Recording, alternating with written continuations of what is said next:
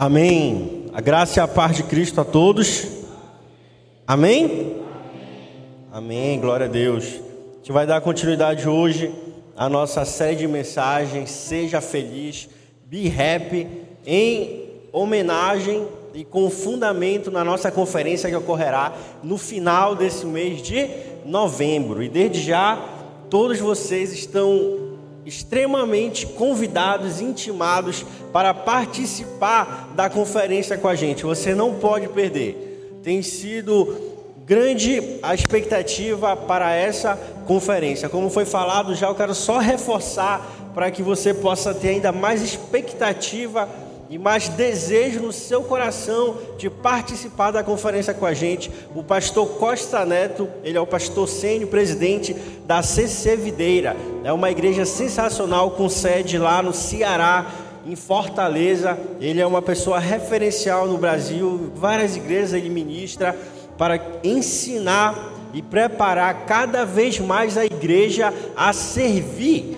Você sabe, Deus ele não salvou você para você participar de um culto de domingo sentado numa cadeira.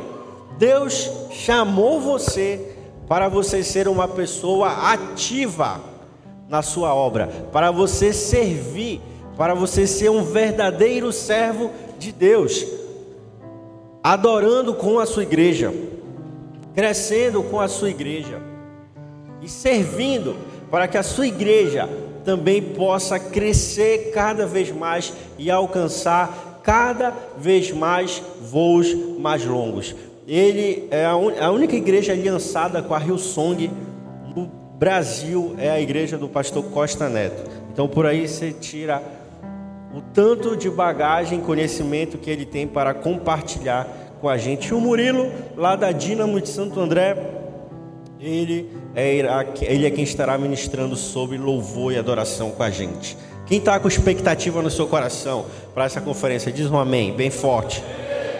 Vou falar de novo. Quem está com expectativa, se você não está, você diz um amém pela fé. Eu posso até não estar porque choveu hoje, estou meio preguiçoso, estou meio lento, estou meio no estilo, no modo tartaruga, né? Só na, só na manha, mas eu vou dizer um amém bem forte pela fé. Então, quem está com expectativa lá em cima para a nossa conferência 2019 Be Happy, diz um amém bem forte. Amém, aleluia. Então, gera expectativa no seu coração, vai ser algo poderoso. Hoje eu queria compartilhar com vocês uma palavra que está lá em Tiago, capítulo 1, do versículo 1 em diante. Você pode acompanhar aqui na nossa tela, que inclusive nós estamos com um data show novo, maravilhoso, que Deus nos concedeu. No final da palavra eu vou falar mais sobre ele, mas damos glória a Deus pelo projetor, pelo pessoal da mídia, o Iago, Gabriel e todos os demais que fazem parte dessa mídia sensacional. Abra sua Bíblia lá em Tiago, capítulo 1, versículo 1 ao 3. Diz assim: Tiago, servo de Deus e do Senhor Jesus Cristo, as doze tribos dispersas entre as nações, saudações. Meus irmãos, considerem motivo de grande alegria o fato de passarem por diversas provações, pois vocês sabem que a prova da sua fé produz perseverança. Vou repetir os dois últimos versículos. Meus irmãos, considerem motivo de grande alegria o fato de passarem por diversas provações, pois vocês sabem que a prova da sua fé produz perseverança. Queria falar hoje com vocês sobre a alegria na perseverança, a alegria, a felicidade na perseverança. Que você sabe, muitas vezes nós como cristãos entendemos que a provação, a adversidade, ela é contrária à vida cristã. Que a adversidade, que a provação, ela não faz parte da vida cristã, mas na verdade a gente vê aqui em Tiago, capítulo 1, versículo 2, que é o contrário.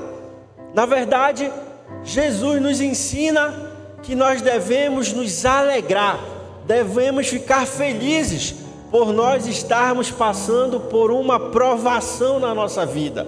E então eu queria compartilhar isso com vocês para você entender que não é incompatível com a vida cristã você passar por momentos de, de adversidade. Pelo contrário, você ainda pode se alegrar nos momentos de dificuldade na sua vida.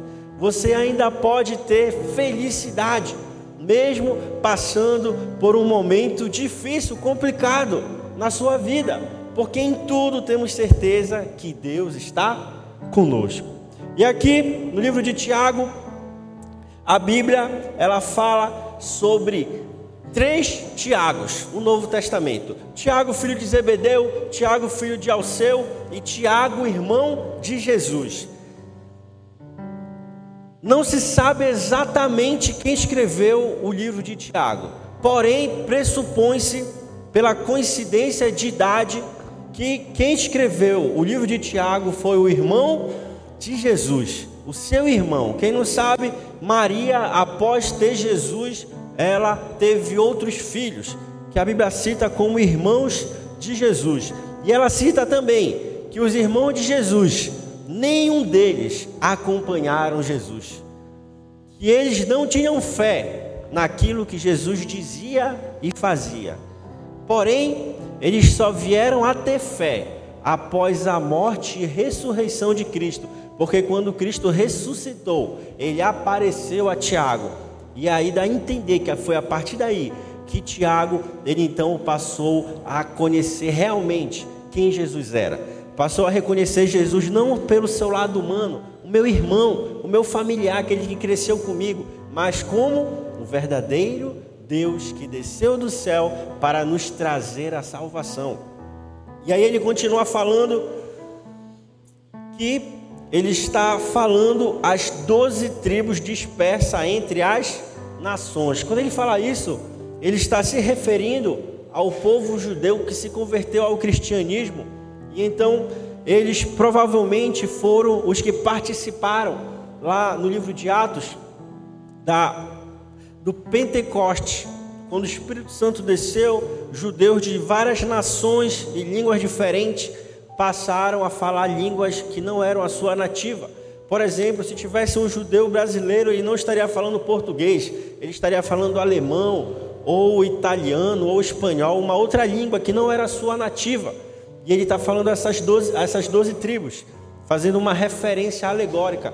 Que pouco tempo depois do Pentecostes, eles passaram por um momento de grande tribulação e perseguição, que teve o seu início principalmente com Estevão quando ele foi apedrejado até a morte, inclusive Paulo testemunhando e talvez até participando do apedrejamento, do martírio de Estevão. E após ali, o martírio de Estevão, a sua morte, o povo começou a ser perseguido.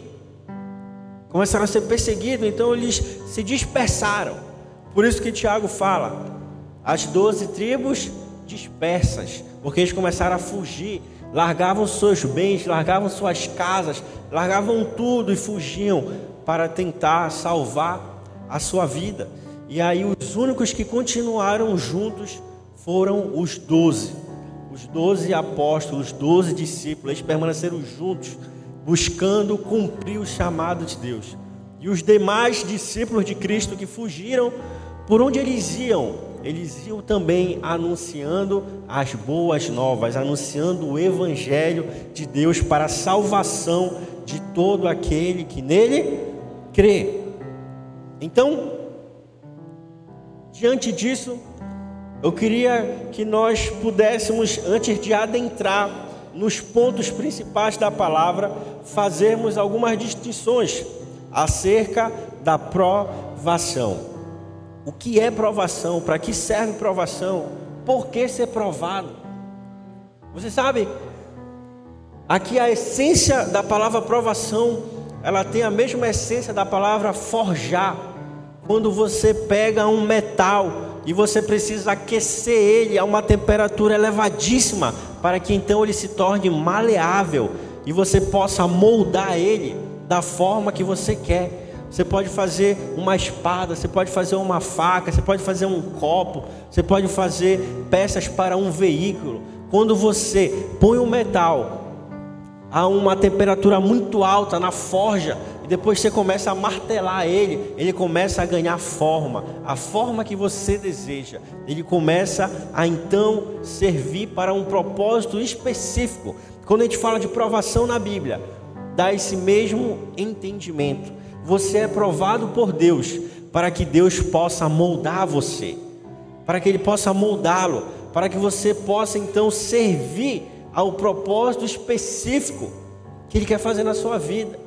Talvez hoje a nossa forma seja uma forma plana, com uma tábua de cortar carne ou alimento. Mas Deus não quer que nós tenhamos essa forma. Talvez Deus ele quer que nós sejamos um jarro para conter a presença dele dentro de nós. Talvez Deus deseje que nós sejamos um copo ou algo diferente, não sei, cada um de nós Deus trabalha de uma forma, mas o fato é que a aprovação, ela vem no sentido de nos moldar, ela vem no sentido de fazer com que nós sejamos aquilo que Deus nos criou para ser, a semelhança lá do Éden, quando Deus fez o homem do pó da terra, moldou todo ser humano e então soprou nas suas narinas e deu vida a ele.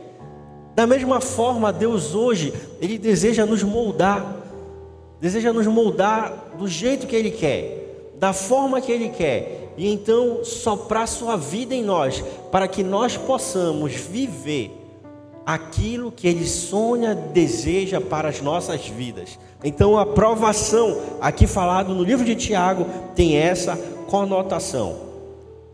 Um ponto relevante sobre provação. A provação não é maior do que as nossas forças. 1 Coríntios, primeira carta de Paulo aos Coríntios, capítulo 10, versículo 13, fala assim: Não sobreveio a vocês tentação que não fosse comum aos homens, e Deus é fiel, Ele não permitirá que vocês sejam tentados além do que podem suportar, mas quando forem tentados, Ele lhes providenciará um escape para que o possam suportar. Aqui está falando sobre tentação, mas nesse sentido dá para nós usarmos o versículo também de forma analógica à provação. Nós não somos provados além daquilo que nós podemos suportar. Sempre que Deus enviar uma provação a você, é porque Ele tem certeza que você conseguirá vencer. E por que Deus tem essa certeza? Porque é Ele mesmo quem ajudará você. Quando a gente vê Deus falando para Abraão: Abraão, entregue o seu filho para mim, seu filho Isaac, o filho da promessa, o filho que você ama. Isaac prontamente vai e fala a Deus: Senhor, eu entregarei a ti. Provavelmente ele deve ter refletido muito, porque Deus pediu a Isaac, pediu a Abraão que ele oferecesse Isaac como sacrifício. Não era simplesmente ele chegar na presença de Deus, falar: Deus, aqui está o meu filho, tome ele para você. Não, Isaac seria sacrificado em uma pedra pelo próprio Abraão. Abraão iria pegar um, uma faca, um cutelo, iria rasgar o seu filho, matar o seu filho para oferecer ele como sacrifício. Então não era algo simples, simplesmente tome, Senhor, o meu carro, faça o que quiser dele. Tome, Senhor, uma parte do meu dinheiro, uma parte do meu rendimento, do meu salário. Toma uma parte dos meus bens. Isso talvez eu consiga novamente. Não, Abraão estava dando tudo. E aí, conforme Abraão ia em direção ao local do sacrifício, Deus estava indo na mesma direção, com uma com uma ovelha para oferecer no local daquela criança. Da mesma forma, Deus ele faz com a gente. Quando ele dá uma aprovação a nós, ele também vai na nossa direção, nos dando a força ou o escape para que nós possamos vencer aquela aprovação, para que nós possamos ter força para vencê-la. Quando Davi foi provado com Golias aparecendo diante dele, afrontando o povo de Deus, Golias não tinha prática de guerra, não manuseava espada até então de forma com maior capacidade, com maior destreza. O que Davi sabia fazer era atirar com uma baladeira, com estilingue. E então Deus vai, capacita Davi, e Davi, com apenas uma pedra lisa, acerta o ponto vital do gigante Golias e mata ele, destrói ele. Então, aquela provação é vencida, não pela capacidade somente de Davi, mas pela ação de Deus na sua vida. Então, Deus, sempre que Ele permitir ou Ele mandar uma provação para nós, ela não será maior do que a força que nós temos para vencê-la, porque o próprio Deus irá nos ajudar. Segundo ponto sobre provação, a provação é pedagógica. 2 Coríntios capítulo 1. Abra aí na sua Bíblia, anote ou acompanhe aqui na tela. 2 Coríntios capítulo 1 fala assim, versículo 3 em diante.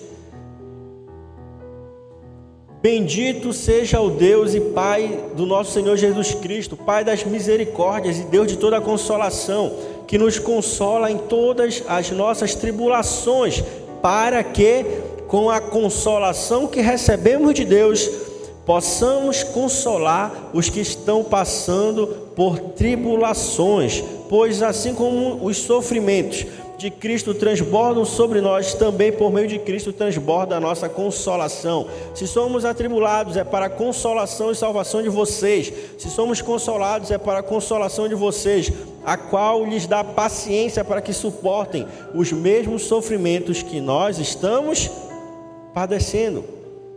Então, aqui em 2 Coríntios capítulo 1, versículo 3 em diante, Paulo está falando que quando passamos por provações, tribulações, nós estamos sendo ensinados por Deus para que nós também sejamos professores de outras pessoas. Porque pela nossa tribulação, pela nossa provação, vocês serão consolados. Quando Deus ele permite uma provação, uma tribulação na sua vida, é porque ele quer usar você. É porque Ele quer que você seja alvo da presença dEle, alvo do agir dEle nesta terra. Então você precisa entender isso.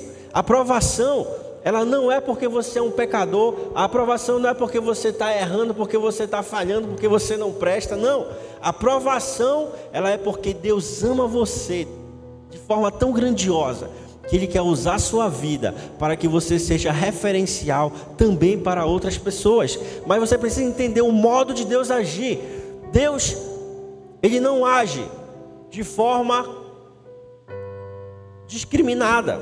Ele não age de forma aleatória. Ele tem um padrão de ação.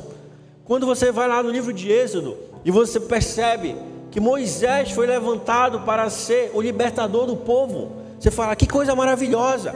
Mas então você vai continuar a leitura e você vê que Moisés não foi chamado para ser sacerdote. Aí você se pergunta, mas por quê? Por que Moisés é o libertador, mas ele não é o sacerdote do povo? Aí quando você vai lá no livro de Hebreus, você começa a entender por quê. Moisés, logo após ele nascer, foi colocado no Nilo e foi criado pela família do Faraó. Ele nunca conheceu a vida de um escravo. Ele nunca foi um escravo. Ele sempre viveu como uma pessoa livre. Ele teve os melhores ensinos da época, os melhores alimentos, as melhores proteções, sistema de segurança da época. Ele não experimentou uma vida de escravo. E a função do sacerdote era interceder diante de Deus pelo povo, era saber aquilo que o povo sentia, o que o povo sofria, para então interceder diante de Deus, mas não interceder com palavras vãs, interceder com o sentimento de quem sofria, interceder com o sofrimento de quem sabia o que estava passando, não por testemunho de outras pessoas, não, mas pelo seu próprio testemunho. Então Moisés não poderia ser sacerdote, por quê? Ele não tinha como interceder pelo povo. Ele sabia, tinha noção do que o povo passava, mas ele nunca havia vivido aquilo. Então o seu irmão Arão é chamado para ser sacerdote. Deixa eu falar algo para você. As suas provações, as suas tribulações, são a chave de Deus para usar você. São as chaves de Deus para que a sua vida tenha os requisitos necessários para você ser alvo da ação de Deus na vida de pessoas. Talvez você fale, ah, mas o meu casamento foi tão difícil. Mas ele falou para você, Deus vai usar você para você salvar muitos casamentos. Talvez você fale, eu sempre, sempre tive problema na minha saúde. Falar algo para você. Deus vai usar você para curar muitas pessoas. Talvez você fale, ah, mas a minha vida nunca foi tão fácil. Deus vai usar você para que você dê força e energia para que pessoas vençam, porque você experimentou a vitória de Deus na sua vida. Talvez você fale, ah, mas eu sou uma pessoa com sentimentos tão vulneráveis, qualquer coisa eu me entristeço, qualquer coisa eu fico chateado, qualquer coisa eu não quero falar mais com ninguém, não quero sair de casa, tenho vontade de morrer, tenho vontade de tirar minha vida. Deus vai usar você para que você possa levar vida a muitas pessoas, levar ânimo, levar alegria, levar felicidade. Mas para isso precisamos vencer a provação que está diante de nós, para que nós possamos nos tornar verdadeiros professores daqueles que irão passar pelas mesmas coisas ou coisas semelhantes que nós há algum tempo atrás passamos. Você pode dizer um amém? Você pode falar, Deus, conte comigo, amém? Acho que você pode falar mais forte. Acho que você falou um pouco assim, no reflexo. Você não pensou. Então vou, vou dar um tempo para você pensar. Deus, usa a minha vida. Não vai ser fácil, vai ter provação, vai ter momentos de dificuldade, vai ter tempestade. Talvez eu tenha que andar sobre as águas. Talvez eu tenha que enfrentar gigantes. Talvez eu tenha que enfrentar a morte todo dia. Mas, Senhor, eu quero ser o alvo da tua ação nessa terra.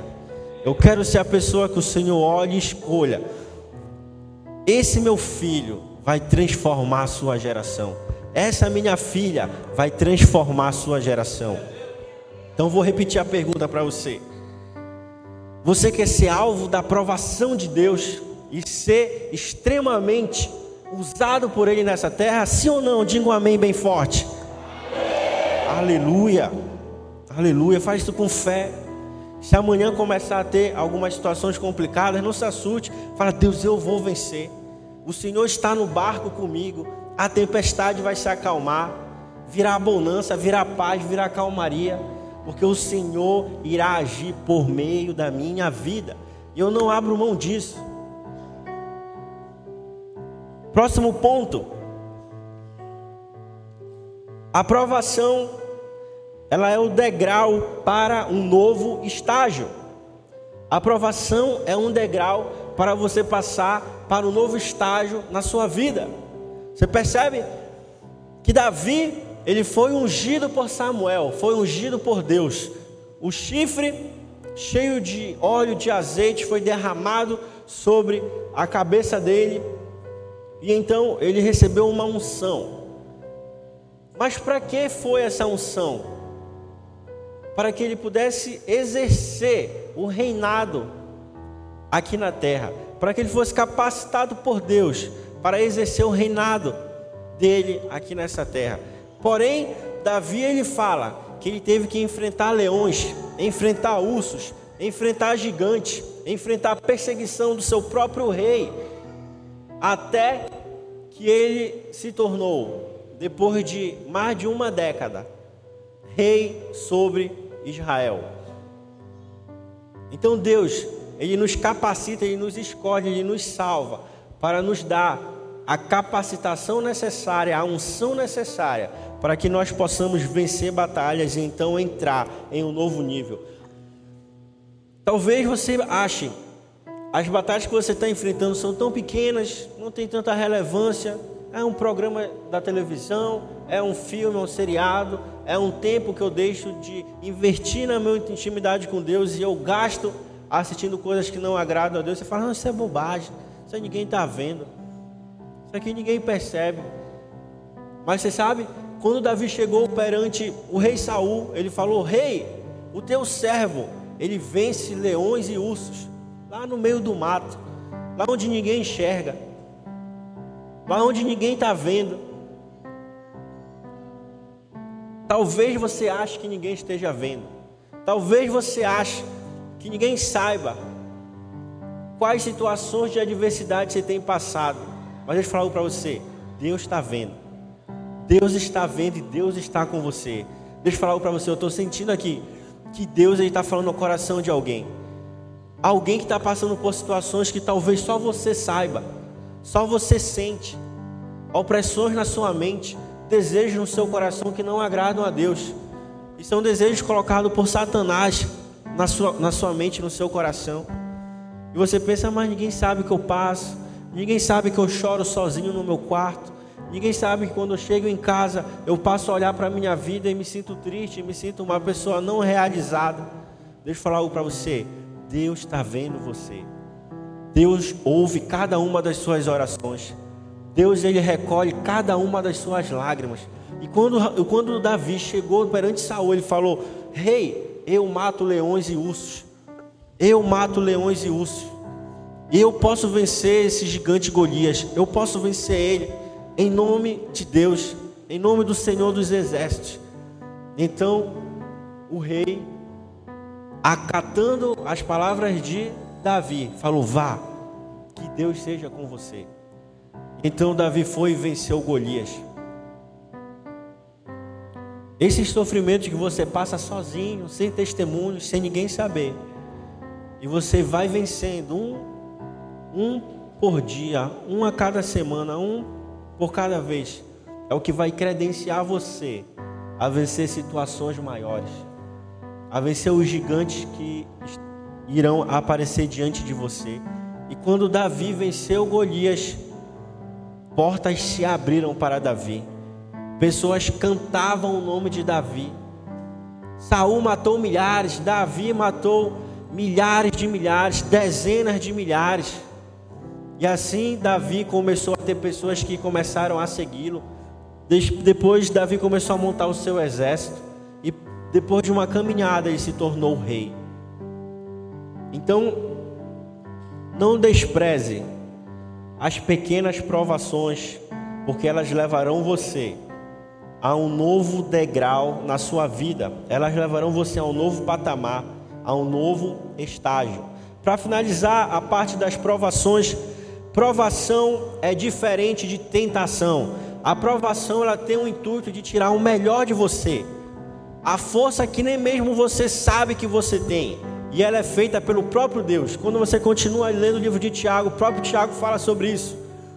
Que somente Deus é quem nos prova e quem nos tenta é Satanás. A tentação, ela tem a conotação de tirar o pior de você, de tirar aquilo que nem mesmo você sabia que você tinha, que você era. A tentação ela é feita pelo próprio Satanás contra a sua vida e ela tem a intenção de lhe derrubar e não de lhe elevar, diferente da provação. E provação é diferente de você errar. Então, se você continuar lendo o versículo 4 de Tiago, vai falar, Tiago vai falar: Peça a Deus sabedoria, que a todos ele dá livremente. Então, muitas vezes, Situações que passamos na nossa vida não é provação de Deus. Muitas vezes são erros nossos mesmos. Por exemplo, você recebe um salário de R$ 1.500 e aí você vai e gasta R$ mil no seu cartão e aí fica aperreado para pagar as contas. Isso não é provação. Você entende, né? Sim ou não? Tem alguém que não entende e fala: não, é provação sim. Eu sinto que é provação. Eu acho que tem pessoas que estão falando que é provação. Não é provação. Isso é erro nosso mesmo, falta de sabedoria, falta de administração, falta de organizarmos a nossa vida. Tudo bem? Então, nós precisamos ter discernimento do que é provação, do que é tentação e do que é mero erro nosso. E agora a gente vai para três pontos bem rápidos da administração, falando sobre alegria na provação alegria na adversidade. Primeiro ponto, a aprovação, ela é compatível com a vida cristã. Como nós lemos, Tiago, ele fala: alegre-se nas provações. Ele está falando que Você, como cristão, automaticamente você está condicionado a passar por provações na sua vida. Você irá passar por elas, porque elas são o caminho da bênção de Deus para você. Quando a gente vê o Sermão do Monte, Mateus 5, 6 e 7, a gente vê Jesus ensinando para os discípulos um sermão com elevado, elevadíssimo nível moral, ético, talvez o maior discurso que já se fez na história. E então, depois de Jesus falar quase que o dia todo, ele chama os discípulos e fala: Vamos atravessar para o outro lado do mar. E aí, Jesus, cansado, porque ele era Deus, mas também ele era ser humano, 100% Deus, 100% ser humano, ele estava deitado, dormindo na proa do barco e estava uma tempestade violenta. E interessante que, mesmo diante da tempestade, Jesus continuava dormindo, o que dá a entender que ele estava extremamente cansado. E aí, os discípulos começam a pensar: iremos morrer, mestre. O Senhor não se preocupa que nós vamos morrer, que nós vamos padecer. E Jesus então é acordado e fala: Homens de pequena fé, homens de pequena fé. E aí ele ora e acalma a tempestade. Ele acalma a tempestade, faz bonança. E aí os discípulos ficam admirados. Quem é este que até o vento e o mar faz se acalmar? Então isso mostra que mesmo Jesus estando no barco, veio provação sobre os discípulos. Mesmo Jesus estando na sua vida, virá provação sobre você. Mas entenda, a provação não é para derrubar você, não é para acabar com você, não é para matar você, é para elevar você a um outro nível. É para levar você a ter um novo nível de intimidade com Deus. É para abrir novos leques de ação de Deus sobre a sua vida. É permitir que você possa ter uma largueza maior acerca de como Deus agirá por meio da sua vida.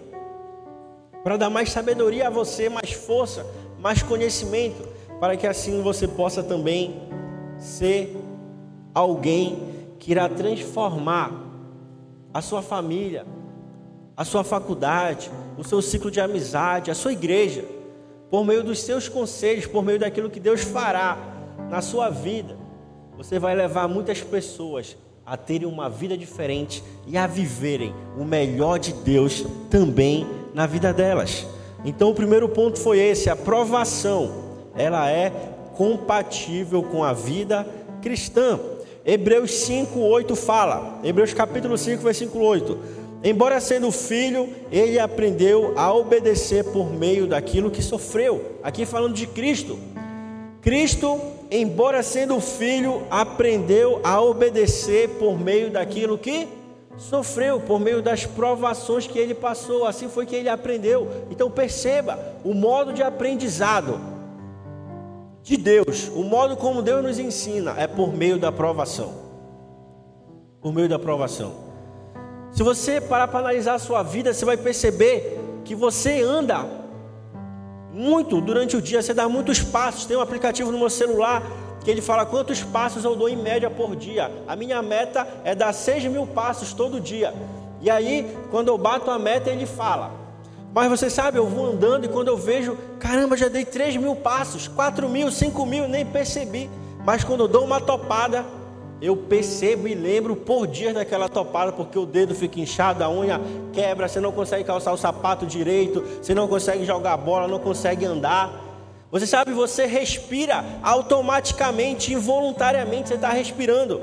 E você nem percebe, nem sente falta, você nem fala, ah, eu respirei, respirei tão mal ontem, respirei tão mal semana passada. Você não fala isso, mas agora experimente alguém sufocar você. Experimente você estar se afogando. Experimente você entrar em, uma, em um ambiente que está cheio de fumaça e você começa a sufocar. Na hora você vai perceber: Meu Deus, não estou respirando direito, vou morrer, me socorre, Senhor. Quando é que você fica mais marcado? Nos momentos de provação. Você vive a sua vida toda, mas os momentos que ficam marcados são os momentos de provação. É aquele momento que você adoeceu, É aquele momento que você passou a um fio da morte. É aquele momento que veio uma crise financeira sobre a sua vida. É aquele momento que veio uma crise sobre o seu casamento. É aquele momento que veio uma crise sobre a sua família. Esses são momentos marcantes na nossa vida. São momentos que aprendemos e fazem com que tenhamos novas atitudes para o resto da nossa vida. Quem passa por uma experiência de afogamento pode ter certeza, a pessoa vai ter o maior cuidado quando entrar no mar, quando entrar no rio, quando entrar numa piscina. Pode ter certeza, por quê? Aprendeu. Não, não vou mais passar por isso, agora vai ser diferente na minha vida. Ponto 2. Alegrem-se nas provações. Alegrem-se nas provações. Por que devemos nos alegrar nas provações? Porque sabemos que nas provações Deus está conosco. Porque nós não somos tentados além da nossa força. Porque sabemos que Deus ele coopera conosco como numa simbiose, para que nós tenhamos força para vencer todos os momentos de adversidade na nossa vida, não por aquilo que somos ou podemos fazer, mas por aquilo que Deus nos dá a força, nos dá a habilidade de fazermos. Por isso devemos nos alegrar, porque sabemos que Deus está conosco, como o salmista fala: Eleva os olhos para o monte, de onde me virá o socorro? O meu socorro vem do Senhor que fez os céus e a terra. Você sabe quando eu memorizei esse, esse salmo? Quando eu tinha cerca de nove anos de idade. Papai chegou comigo e falou: Toma, memoriza esses três salmos que eu vou te perguntar no final do dia. E aí eu memorizei. Esse salmo, memorizei: O Senhor é meu pastor e nada me faltará. E aí, falei: Mas isso vai servir na minha vida? Olha só, está servindo. Eu lembro até hoje daquilo que eu memorizei há 20 anos atrás. Então preste atenção.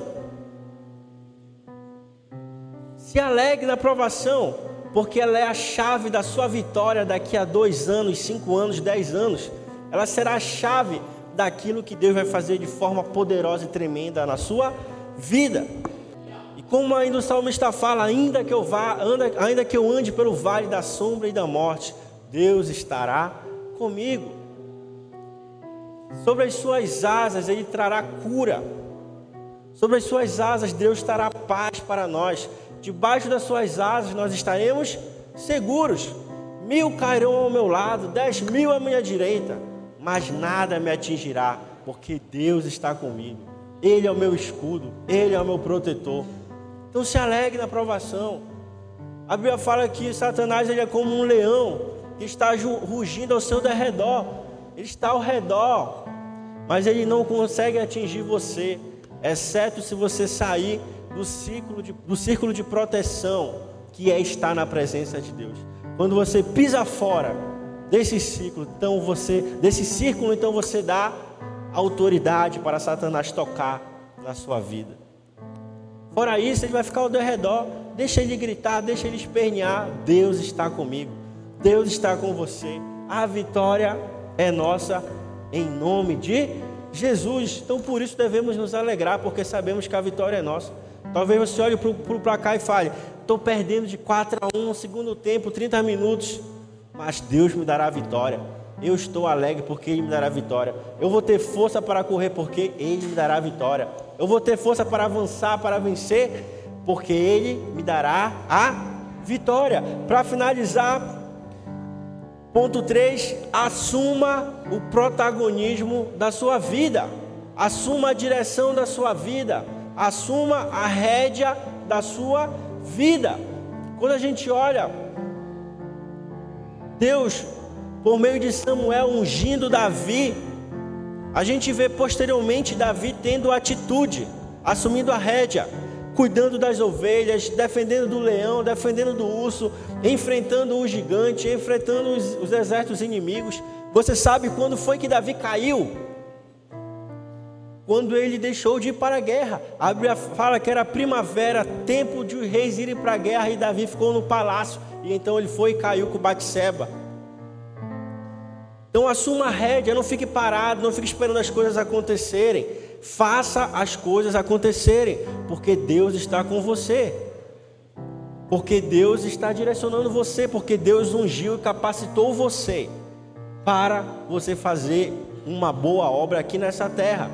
Então assuma o protagonismo. Quando eu falo isso, eu não estou falando para você assumir a posição de Deus, assumir o direcionamento de Deus. Não. Eu estou falando, Deus dá um direcionamento a você, então vai e caminhe.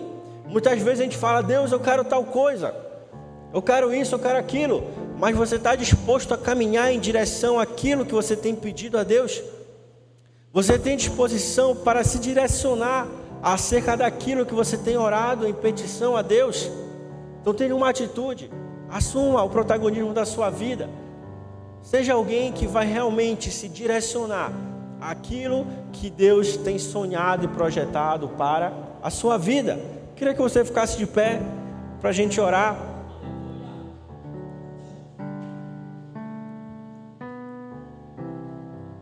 Eu queria que você eu queria que você pudesse refletir agora. Quais provações você tem enfrentado? Qual área da sua vida você tem sido provado? Talvez você fale, Deus, eu não estou entendendo isso, não estou entendendo aquilo. Eu queria que você colocasse isso diante de Deus agora. Falasse, Deus, eu não entendo essa situação na minha vida, Senhor. Mas eu creio, a partir de hoje, que a provação, ela vem para me capacitar. A provação, ela vem para que eu possa entrar em um novo nível contigo. A provação vem para que eu possa viver coisas novas e maiores e melhores na Sua presença.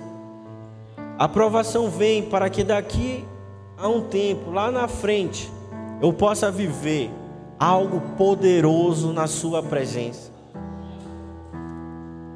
Queria que você trouxesse ao seu coração agora, que traz, que traz dúvida, quais situações você tem passado e não tem entendido, e você fale para Deus, e então você possa entregar a Deus em oração, e Deus irá esclarecer a você aquilo que Ele quer fazer por meio da sua vida aquilo que Ele quer fazer com você, em você, para você. Ore a Deus nesse momento. Deus, nós oramos a Ti nesse momento, meu Pai. E nós te pedimos, Senhor, que o Senhor nos dê força, que o Senhor nos dê fé, como a tua palavra diz, Deus, que permaneça em nós a fé, a esperança e o amor. Te pedimos, Deus, que nós possamos ter fé, esperança, para que nós possamos vencer as provações, porque sabemos, Deus, que as provações, elas nos levarão a um nível maior e mais profundo contigo. Deus, talvez hoje eu esteja me sentindo fraco, não esteja entendendo, mas eu peço a Ti, Senhor, que o Senhor esclareça no meu coração aquilo que o Senhor quer fazer por meio da minha vida. Talvez, Deus, eu não esteja entendendo hoje, mas eu tenho fé que amanhã o Senhor usará poderosamente a minha vida, Deus, para que eu possa ser um professor para outras pessoas, para que eu possa ser usado por Ti e levar muitas pessoas, Deus, a viver o Teu melhor na vida delas. Talvez eu não esteja entendendo hoje o que eu estou passando, mas amanhã, Senhor Deus, o Senhor abrirá portas para mim, porque eu estarei capacitado para receber aquilo que o Senhor está me forjando hoje, aquilo que o Senhor está me preparando hoje para assumir lá na frente. Então, Deus, nós pedimos esta noite Vem com, a tua, vem com a tua graça sobre nós.